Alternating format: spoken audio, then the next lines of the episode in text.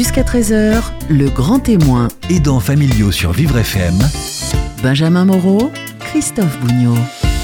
Bonjour Christophe. Bonjour Benjamin. Bonjour et bonne année. Bonne année, oui. Alors, euh, Christophe, moi j'attends la suite parce que je sais que tous les vendredis, vous donnez la parole aux aidants. Évidemment, vous n'allez pas faillir à la tradition. C'est une aidante que nous accueillons. Janine Renucci aide au quotidien son mari Paul, qui est âgé de 83 ans, dépendant à la suite de deux accidents vasculaires cérébraux. La mobilité, l'élocution, le moral de Paul sont affectés. C'est donc pas simple pour Janine au quotidien de l'aider si elle a beaucoup de courage et pour mieux gérer ce soutien à cette souffrance parfois psychologique, elle a souhaité suivre une formation, une formation animée par Louis Esparza, qu'on accueille également. L'espace Réunica Solidarité la propose. Janine et son formateur Louis avec nous jusqu'à 13h. On n'oublie pas qu'en fin d'émission, il y aura les conseils de notre psychologue Michel Guimel-Chabonnet. Jusqu'à 13h, le grand témoin Aidants familiaux sur Vivre FM. avec Malakoff Médéric. Bonjour Michel. Bonjour Christophe et bonjour à tous. Bienvenue, c'est la parole aux aidants. On est heureux de vous retrouver comme chaque vendredi pour cette émission qui vous est consacrée. Vous aidez au quotidien un enfant, un parent, un conjoint, handicapé ou malade. Cette émission est la vôtre. hein. N'hésitez pas à témoigner, à raconter votre histoire. 01 56 88 40 20. C'est le numéro du standard de Vivre FM 01 56 88 40 20. J'ai le plaisir d'être accompagné comme chaque vendredi par la psychologue Michel Guimel-Chambonnet. Michel répondra à vos questions Internet et Facebook en, en fin d'émission. Il faut rester avec nous. Notre aidante du jour soutient au quotidien son mari Paul, âgé de 83 ans et dépendant à la suite de deux accidents vasculaires cérébraux. C'était il y a 20 ans. Sa mobilité, son élocution, son moral sont affectés et sa femme est seule pour l'aider à plein temps avec beaucoup de courage. Bonjour Janine Renucci. Bonjour, Christophe. Merci d'être ici aujourd'hui. Vous êtes venu accompagné d'un homme qui vous a beaucoup aidé. Il est organisateur de formation à destination des aidants familiaux avec l'espace Réunica Solidarité et l'association française des aidants. Nous allons voir comment cela se passe concrètement. C'est Louis Esparza. Bonjour Louis. Bonjour. Bonjour. Bienvenue. Alors Janine Renucci, votre mar- mari, je le disais, a de nombreuses séquelles euh, des accidents vasculaires cérébraux hein, dont il a été victime. Il a du mal à se déplacer, il a du mal à parler, euh, ça a des conséquences sur son moral aussi. Euh, Expliquez-nous comment vous l'aidez, sur quels gestes vous l'aidez quotidien, euh, concrètement au quotidien. Eh bien, je m'occupe complètement d'une part de la maison, de tout ce dont une maison a besoin, c'est-à-dire euh, de A à Z. Je fais les courses et je m'occupe principalement de lui, de sa toilette, de son coucher, de son lever, de ses repas et de son emploi du temps qu'il refuse à 99%. Cette aide-là, ça prend beaucoup de temps et, ce- beaucoup d'énergie. Voilà, j'essaie de faire au mieux que je peux. Depuis que je connais Louis Esparza, j'ai un meilleur moral parce qu'il m'a connu dans un état un petit peu très déplorable. Mais maintenant, je vais mieux moralement. Peut-être pas physiquement, parce que j'avoue que je suis très exténuée. Je vais vous faire un aveu. Ma récréation, le moment que j'apprécie le mieux, c'est lorsque je vais me coucher vers 1 heure, 2 heures du matin, hélas, parce que j'ai toujours à faire. Et là, je me mets dans mon lit, je prends un bon bouquin et je lis. Et là, j'arrive à à m'évaser. Et c'est le meilleur moment de ma journée. Mais tous les jours, je me dis combien de temps ça va durer? Puis-je être en forme jusqu'à ce que ça se termine? Et comment ça va se terminer Et comment puis-je me faire aider? Ça ce sont des vraies questions qu'on va détailler aujourd'hui parce que vous n'êtes pas la seule à vivre ça et on comprend que c'est beaucoup d'énergie. En même temps, c'est important pour vous que votre mari soit toujours chez Oui. vous. Hein? Euh, c'est important, mais en même temps, c'est euh, quelque chose que j'ai confié à Louis et à toute son équipe qui est extrêmement efficace et compétente. Ce que je désirerais au bout de trois ans de pénibilité, parce que c'est intense, du moment où je me lève, je ne m'assois jamais. Et à un moment donné, grâce à mon caractère, j'ai beaucoup de connaissances, on va dire, d'amis entre guillemets, ils m'appellent, ils me disent allez, on va sortir. Et c'est ce qui me sauve un peu. Mais je ne m'assois jamais, je ne prends, je, je ne déjeune jamais à table, je, je déjeune vite fait, bien fait, comme on peut dire. Et je trouve que ma vie est complètement déboussolée. Je ne vis plus en couple, je vis toute seule avec un malade C'est très différent. très lourd sur mes épaules. Très différent de ce que vous avez connu avec votre mari pendant Je très suis- longtemps. hein. Je ne suis plus en couple. C'est comme si je vivais dans une maison de retraite et que je n'avais qu'un malade, mais très très lourd. D'autant plus que son humeur est toujours, toujours maussade, toujours morose et il est grincheux. Alors, on remercie Janine Renucci de partager avec nous à l'antenne ces euh, instants très difficiles parce qu'il y a des aidants, effectivement, qui sont dans des situations très difficiles. hein. Michel et Bien Guillemette sûr, Charbonnet, on va pouvoir revenir sur tel et tel sujet, mais là, on, on sent que l'aide euh, voilà, est prenante euh. 24 heures sur 24, on pourrait dire. Et, et cette, euh, cette aide euh, entraîne vraiment un épuisement physique euh, important qui met en danger le- l'aidant. C'est la raison pour laquelle il est vraiment indispensable euh, d'essayer de mettre en place un dispositif qui va aider l'aidant à rester aidant dans de meilleures conditions. Alors, Jeanne Renucci, vous avez suivi la formation destinée aux aidants familiaux qui est proposée par Louis Par Louis Esparza. Esparza. Euh, Louis, euh, on a En ici- six séances. Six séances. On va essayer justement de comprendre comment ça se passe, cette formation. C'est déjà un, un acte, une démarche que de, pour ces aidants dans des situations difficiles que de se rendre à, à une formation, hein, dans des situations où on n'a parfois pas une, une heure pour, euh, pour, pour soi et pour, pour se déplacer. Absolument. Mais on vient d'entendre Janine. Rien qu'à entendre, je comprends absolument ce besoin d'assister à une formation. Euh, avant la formation, en fait, on fait de la communication, on explique ce que c'est comme formation, on explique le contenu, on propose six modules de formation de trois heures chacun. Euh, ces modules de formation, ils ont été euh, concoctés par l'Association française aux décédants en partenariat avec la CNSA. Alors, qu'est-ce qu'on fait au travers de ces six modules? C'est justement revisiter le quotidien de l'aidant. J'entendais euh, Janine et euh, moi, je pensais, en fait, j'avais une image, c'est une situation d'esclavage. Euh, je reprends les, les, les, mots de Michel qui disait donner des meilleures conditions aux aidants. L'association française aux décédants se donne comme objectif, en fait, d'aller plus loin. C'est plutôt, en fait, de redonner sa place d'épouse. C'est ça, en fait, l'objectif. On est l'épouse ou le parent ou l'enfant de Ou son l'enfant, proche bien dépendant évidemment. avant tout. D'accord Puisque quand on rentre en fait dans le détail, dans ce qui se passe au quotidien, le fait de laver euh, son mari, aller à manger, euh, faire en fait toutes les activités annexes, hein, y compris euh, l'empathie qu'elle doit avoir en fait vis-à-vis de son mari, puisqu'il faut l'écouter, puisqu'il faut suivre, puisqu'il faut pas contrarier. Donc en fait, il y a des, des- des- choses en fait à- à développer. Tout ça, c'est très prenant. Euh, J'ai bien compris que c'était une formation qui se s'appuyait sur les situations pratiques. Hein. C'est pas de la théorie euh, et des phrases compliquées. Euh, Il y a aussi le fait d'être en groupe. Qu'est-ce que ça change, ça, d'être en groupe, de se retrouver en, en tant que en- entre aidants avec vous?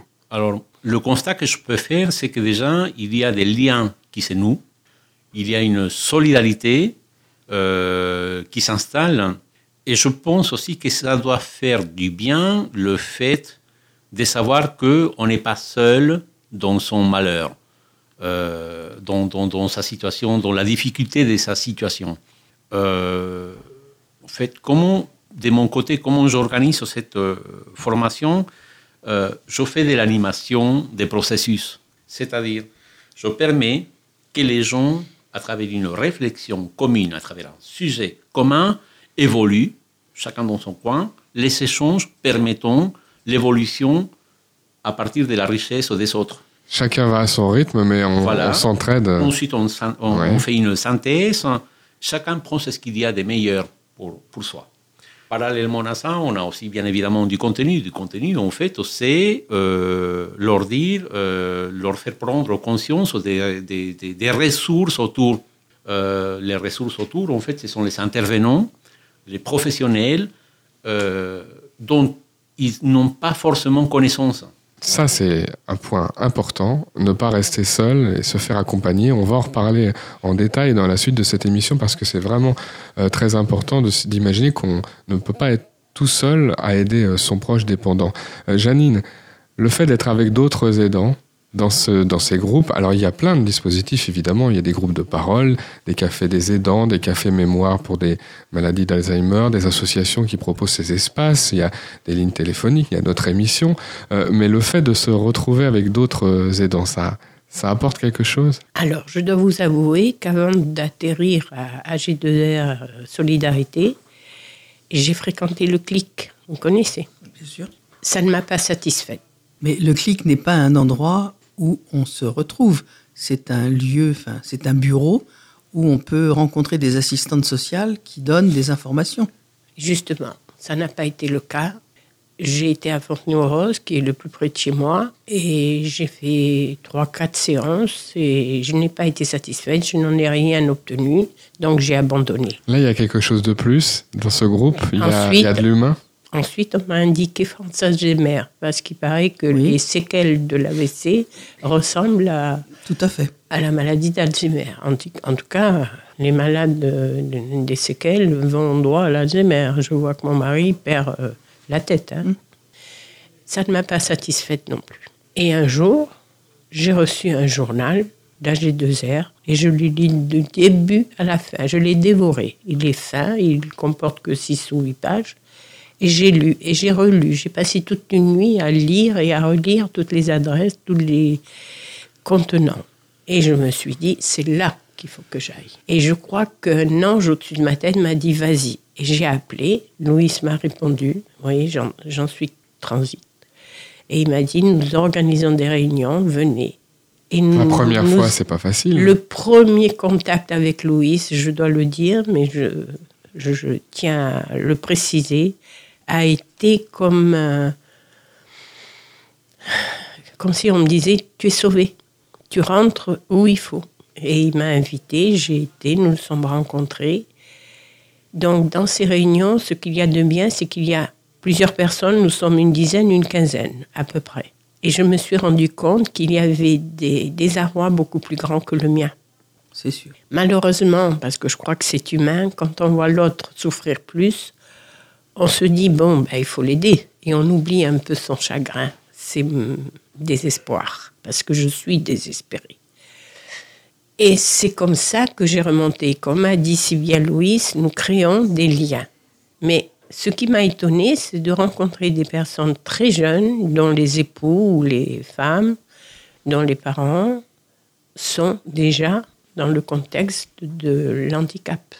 Non seulement ça m'a un petit peu donné du courage, je dirais pas soulagé, mais surtout ça m'a dit, tu vois, tu n'es pas la seule et tu dois continuer. Le témoignage de Janine aujourd'hui euh, dans La Parole aux aidants accompagné de son formateur Louis Esparza. On va se retrouver dans quelques instants pour la suite de l'émission. Et tout à l'heure, Michel Guimel-Chambonnet répondra aux questions Internet et Facebook. À tout de suite sur Vivre FM. Vous écoutez Le Grand Témoin, Aidants familiaux jusqu'à 13h sur Vivre FM Christophe Bougnot, et Michel Guimel-Chambonnet. La parole aux aidants, c'est jusqu'à 13h, comme chaque vendredi. Vous aidez au quotidien votre enfant, votre conjoint, votre parent handicapé ou malade. Cette émission est la vôtre. N'hésitez pas, racontez vos difficultés, partagez vos solutions également. Le numéro de téléphone pour accéder à l'antenne 01 56 88 40 20. Je suis avec la psychologue Michel Guimet-Chabonnet et nos invités, Janine Renucci, qui euh, aide son mari Paul, 83 ans, dépendant à la suite d'un accident vasculaire cérébral, et Louis Esparza, organisateur de formation pour les aidants familiaux avec l'espace Réunica Solidarité. On parlait hein, de l'importance de se retrouver entre aidants, euh, des situations difficiles, une situation difficile que vous nous décrivez, Janine, euh, aujourd'hui. On va parler maintenant de du répit, prendre du temps pour soi. On va voir comment ce sujet est abordé hein, euh, avec vous, Louis, dans les, dans les formations. Aujourd'hui, vous dites que vous avez très peu de temps pour vous, juste Mais- pour vous, pour vous occuper de vous-même, Janine. J'ai honte de dire que je ne m'occupe plus de mon appartement, du ménage. De temps en temps, il y a une voisine qui vient m'aider parce que je, ne peux plus. Mais je n'étais pas comme ça, j'étais plutôt au côté maniaque. Mais enfin, tant pis, je n'ai pas le temps, je ne peux pas. Mais ce qui me pèse le plus, c'est que mon mari soit toujours présent et qui, je ne sais comment dire, qui ne fait rien pour améliorer mes efforts. Parce que lui-même a des difficultés, on imagine, à reconnaître la maladie, à s'accepter Je n'en sais rien, on me l'a Du pas coup, vous n'avez pas euh, de remerciements, de, de Non, soutien. non, aucune reconnaissance. Bien au contraire, j'ai un peu honte de le dire, mais je le dis quand même. C'est ce qu'a dit Véronique en réunion. Je n'ai aucune reconnaissance. Que des reproches toute la journée. Que des reproches. Tout ce que je fais, j'estime que je le fais bien et de bon cœur. Il me fait toujours des réprimandes. Et Louis m'a expliqué que c'était pas lui, mais que c'était la maladie qui voulait ça. Louis Esparza, c'est une- voilà, des situations qui, qui peuvent être abordées. C'est c'est une prise de conscience hein, qui, se, qui se passe dans ces, dans ces groupes-là. Et j'imagine que le message de dire, c'est que le message qui est dit, il faut se préserver quand on est aidant. Là, ça paraît compliqué hein, pour Janine à cet instant. Très compliqué puisque déjà, ce qu'il faut, c'est provoquer la prise de conscience. Provoquer un effet miroir. C'est-à-dire, on extrait Janine de son milieu naturel, quotidien, pour que euh, elle se regarde faire. Elle nous explique, hein, tel qu'elle vient de le faire, comment lui faire comprendre, en fait, qu'il y a des choses à découper dans son quotidien, qu'il y a des possibilités de se faire aider, qu'il y a des possibilités de se faire entendre, de se faire soutenir aussi. Voilà. Ça, c'est un travail, en fait, qu'on va aborder sur deux ou trois sessions, puisque euh, dans un premier temps, on va parler des liens, par exemple, avec le monde médical, avec le monde autour, le monde des professionnels hein, de la santé, les auxiliaires de vie. Sur lesquels il faut s'appuyer. hein. Absolument, absolument. C'est justement, en fait, pourquoi est-ce qu'on évoque le sujet? C'est déjà, en fait, on prend la température globale du groupe. En fait, combien de gens sont plus ou moins au courant, combien de gens connaissent, combien de gens font appel. Ça provoque aussi des échanges. Euh, On entend parfois que, que, après tout, je suis aidant, je me débrouille très bien, je connais parfaitement mon proche. C'est pas, je ne vais pas accueillir un étranger à la mais maison, c'est ce mais la grande aussi. difficulté, c'est déjà que l'aidant familial, il ne se reconnaît pas en tant que tel. Euh, je vais vous raconter une expérience, pas plus tard que, euh, voilà, que la semaine dernière. Quelqu'un qui m'appelle au, au téléphone, en fait, une dame qui cherchait une mutuelle, euh, une complémentaire santé pour son oncle, qui quittait en fait euh, une hospitalisation et qui, allait, qui partait en maison de retraite. Bon, nous, on est quand même un groupe de protection sociale, on gère la chose, mais je m'intéresse en tant que formateur. Je pose des questions. Et puis il me dit, ben non, en fait, c'est mon oncle, oui, euh, il habite à une cinquantaine de kilomètres, je, je, je, je, je suis en fait ses papiers, tout ce qui est papier. Je dis donc, vous êtes une aidante familiale. Mais, ah ben non, non, non, non, je, non, non, je m'occupe simplement de ces papiers. Donc, en fait, voilà la, la, la preuve. Hein, un aidant familial, ben voilà, c'est bien évidemment, il y a tout un tas euh, d'actions qui font qu'on est un aidant familial. Mais ça, en fait, on a, les gens, ils ont toujours des difficultés à l'intégrer. Euh, ça, c'est pour vous dire. Donc, en fait, la prise de conscience, déjà, c'est pourquoi, en fait, dès le premier atelier, la, première chose, c'est euh, on, on, parle, en fait, de, de l'approche de la personne euh, malade, euh, du handicap, euh, de la situation en tant qu'épouse, en tant que mère. euh, voilà, on, va chercher, on va chercher loin. Il faut uni- uniformiser euh, le discours de façon à qu'il soit compréhensible, à que tout le monde en fait comprenne bien euh, ce que l'on fait, pourquoi l'on fait, et euh, c'est un, processus qui est quand même assez, euh, on va. Ça prend du temps. hein. Je- Oui, voilà. Ouais. Je, je voulais pas Quand on, quand, on, quand on demande de l'aide, elle- c'est peut-être que c'est déjà même presque trop tard, non? Que les situations sont, sont bien avancées. Euh, Michel Guimet-Chambonnet Oui, alors, euh, vous nous avez dit, madame, que vous étiez allée au clic et que ça, ça ne vous avait pas satisfaite. Mais au clic, on a probablement dû vous parler de, des aides humaines auxquelles votre euh, mari euh, avait droit par la PCH, c'est-à-dire euh, toutes les aides qui sont liées à sa situation de handicap. Alors, on parle de personnes qui viennent à domicile Tout à fait. pour aider L'aide pour humaine, la oui. toilette. Et puis pour aussi une aide financière. Forcément, euh, quand on a eu deux AVC, on peut avoir un dossier à la MDPH, Maison de- départementale de la personne handicapée, Et on a droit d'avoir des aides sur deux, enfin, de deux ordres. Soit c'est de l'argent, et vous pouvez en disposer, enfin, c'est pas vous, mais c'est votre mari, il peut en disposer. Soit c'est de l'aide humaine, c'est-à-dire qu'on envoie chez vous quelqu'un, par exemple, vous disiez pour le ménage, euh, ça vous est difficile, vous pouvez avoir quelqu'un qui sera pris en charge financièrement par euh, cette prestation à l'autonomie. Euh, et, ça va. Alors, c'est jamais suffisant, ça, on est bien d'accord. Hein. Quelquefois, c'est deux heures euh, dans la semaine et encore.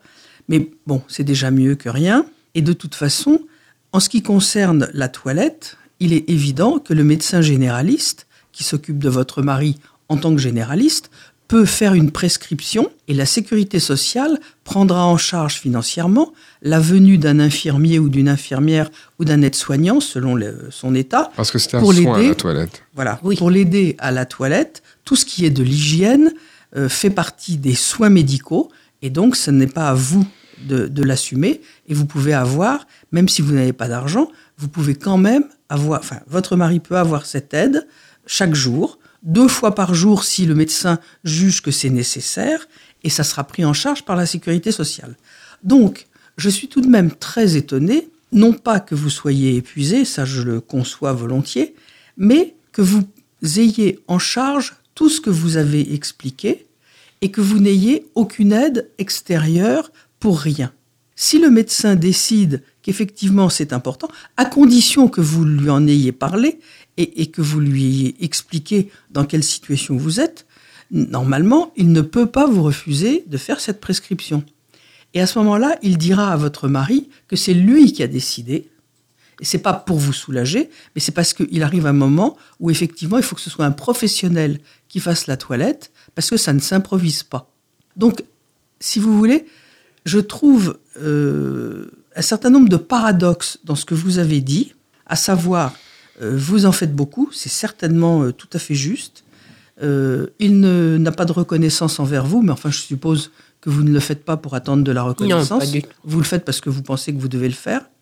Mais d'autre part, euh, quand vous dites qu'il vous réprimande, euh, peut-être aussi vous placez-vous dans une certaine position par rapport à lui. Et euh, dans cette position, effectivement, il, il en joue, on va dire.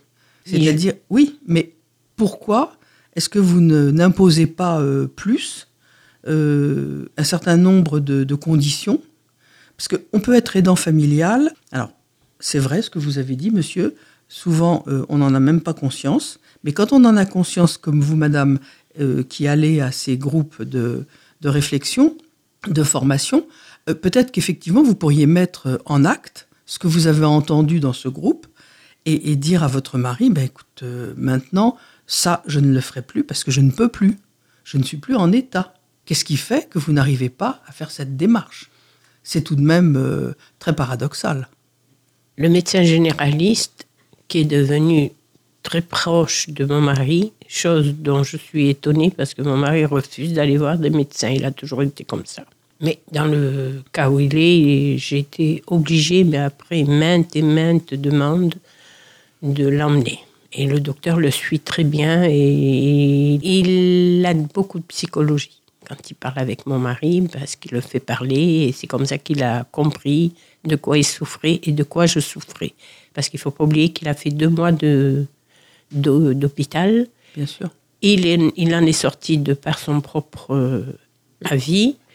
Et le médecin de l'hôpital, à Meudon, lui a dit Monsieur, vous me signez un. Voilà. Une décharge, Là, oui, bien sûr. Parce que. Janine, on, on aborde ce sujet important. D'accord. Est-ce que le médecin, est-ce que Et le- échangez-vous avec le médecin pour que le médecin propose fortement des aides à domicile à votre mari et ainsi vous soulager euh, Je tiens à finir ceci, c'est que après l'hôpital, en principe, il devait aller en maison de repos. Ce qui, parce que moi j'allais à l'hôpital le voir tous les jours. Et dans le fond, je regrette, j'aurais pas dû faire ça, ça m'a beaucoup fatigué. Parce que comme je n'ai pas de voiture, j'étais obligée de prendre des transports. Mais pour quelle raison il n'est pas allé dans la maison de repos? Et ils l'ont mis, il est resté un jour. Il n'a pas voulu rester? Il n'a pas voulu. C'est quelqu'un qui a un caractère comme ça, qui est euh, négatif à tout. Il Donc, a il voulu est rentré à la maison. Or, moi, j'ai dit au médecin que j'étais extrêmement exténuée, fatiguée, que je désirais qu'il y reste le plus longtemps possible dans cet euh, établissement de repos. Je ne sais pas comment ça s'est passé. Le médecin lui a dit Votre dame est fatiguée, elle appréhende que vous rentriez à la maison.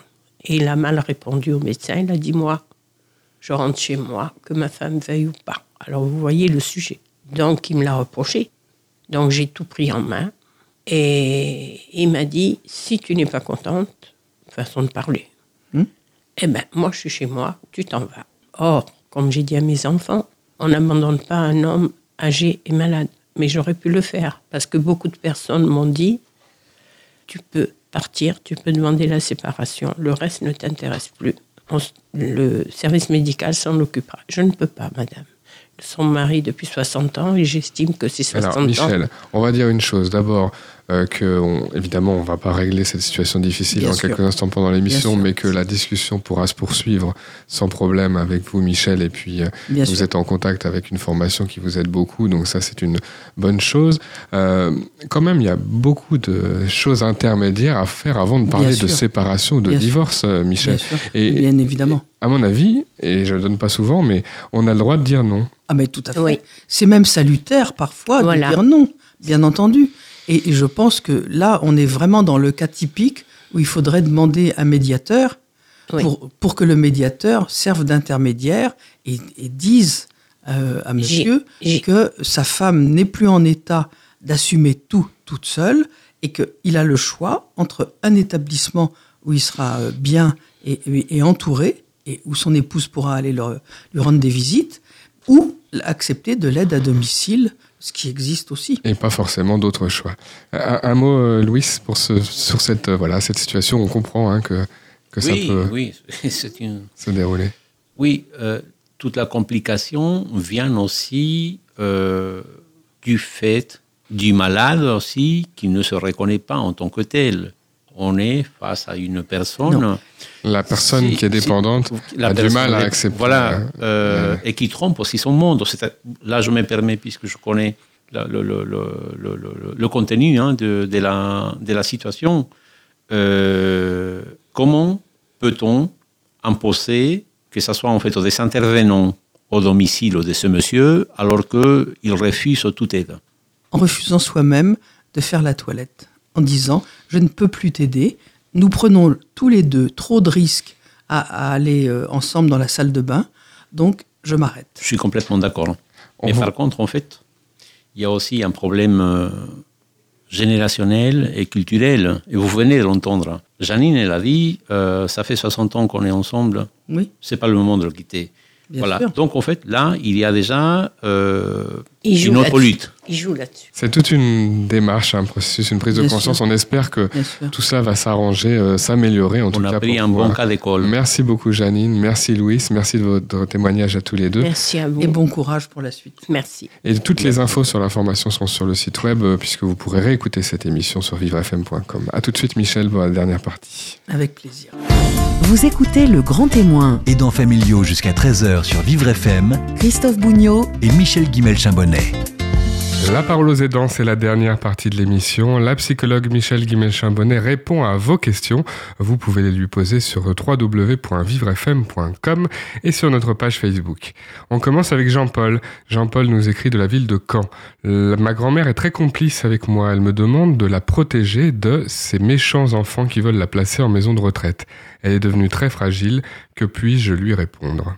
Que ces enfants ne sont pas de méchants enfants, qu'ils sont très soucieux euh, de son bien-être, de sa sécurité, que évidemment, et là, c'est une parenthèse, c'est la loi, donc forcément elle sera consultée, mais qu'on ne prendra pas de décision euh, importante sans son accord, mais que néanmoins, ce serait bien qu'elle reconsidère euh, la, la situation, sa situation, et puis ce que lui disent ses enfants, qui n'œuvrent pas du tout pour eux, mais bien pour elle, pour son bien à elle. Donc, Ce- son petit-fils semble être un peu un allié. C'est ce qu'il Oui. doit faire, lui. Il peut être l'intermédiaire avec les, les enfants, donc euh, ses Bah, parents ou ses oncles et tantes. En tout cas, il peut dire ce qu'il ressent lui, à savoir que euh, si elle est toute seule chez elle, elle est elle est pas vraiment en sécurité Et si elle n'est pas en sécurité, euh, lui, petit-fils, peut se sentir très inquiet pour, pour la situation de sa grand-mère. Enfin, il y a un certain nombre de choses à dire parce que dire oui, oui, tu as raison, euh, tes enfants sont méchants et euh, ils veulent se débarrasser de toi, d'abord, c'est pas, ça correspond pas à la réalité. Et puis, euh, ce serait euh, se faire une alliée à bon compte. Euh, or, c'est une position qu'il ne peut pas tenir. Bon, donc autant commencer à dire des choses gentiment, mais fermement, et en expliquant la réalité de la situation. Ça se prépare une euh, Oui, en maison de retraite? Bien sûr, ça se prépare, ça se parle, ça se discute âprement quelquefois, mais il y a un certain nombre d'arguments pour que les gens aillent dans un établissement ou au contraire restent chez eux. Alors, si, si les moyens financiers le permettent, effectivement, que, que cette euh, vieille dame reste chez elle, c'est très bien, mais ça suppose qu'il y ait quelqu'un à côté d'elle 24 heures sur 24, euh, ce qui peut peut-être dépasser le budget de la famille. Enfin, il y a toutes sortes de choses à prendre en compte, mais il y a surtout à prendre en compte la sécurité de, cette personne, et puis aussi, enfin, sa sécurité euh, physiquement, sa sécurité euh, psychologiquement. Rester tout seul toute la journée, même si on a quelques visites qui, au maximum, vont faire trois heures dans la journée. Ça veut dire 21 heures toute seule. Bon, quelques-unes seront des heures de sommeil, pas forcément la nuit. Euh, un petit peu de, un petit somme dans la journée. Des nuits, euh, quand on est tout seul dans la maison, euh, qu'on ne dort pas, on, cogite forcément. On a des tas de pensées, et pas forcément des pensées rigolotes, qui vont venir. Enfin, tout ça, c'est vraiment une situation, je trouve, difficile. Et, en plus, il y a aussi la sécurité pour les aidants familiaux qui, qui sont inquiets, qui ne sont pas là, qui se sentent euh, coupables de ne pas être là, etc. Enfin, toutes sortes de choses. Non, je crois qu'il faut envisager la, la réalité et puis voir ce qui est le mieux adapté. Posez vos questions si vous aidez un proche dépendant sur vivrefm.com. Rachida nous écrit de Reims. Mon fils se trouve sans AVS, auxiliaire de vie scolaire, pendant un mois en raison d'un congé euh, maternité euh, qui va ensuite être euh, prolongé par un remplacement. L'institutrice pourra-t-elle faire face Dois-je aller dans la classe pour remplacer l'AVS moi-même? En principe, non. Il vaudrait mieux que la maman n'aille pas euh, dans la classe, sauf très ponctuellement si l'institutrice le lui demande.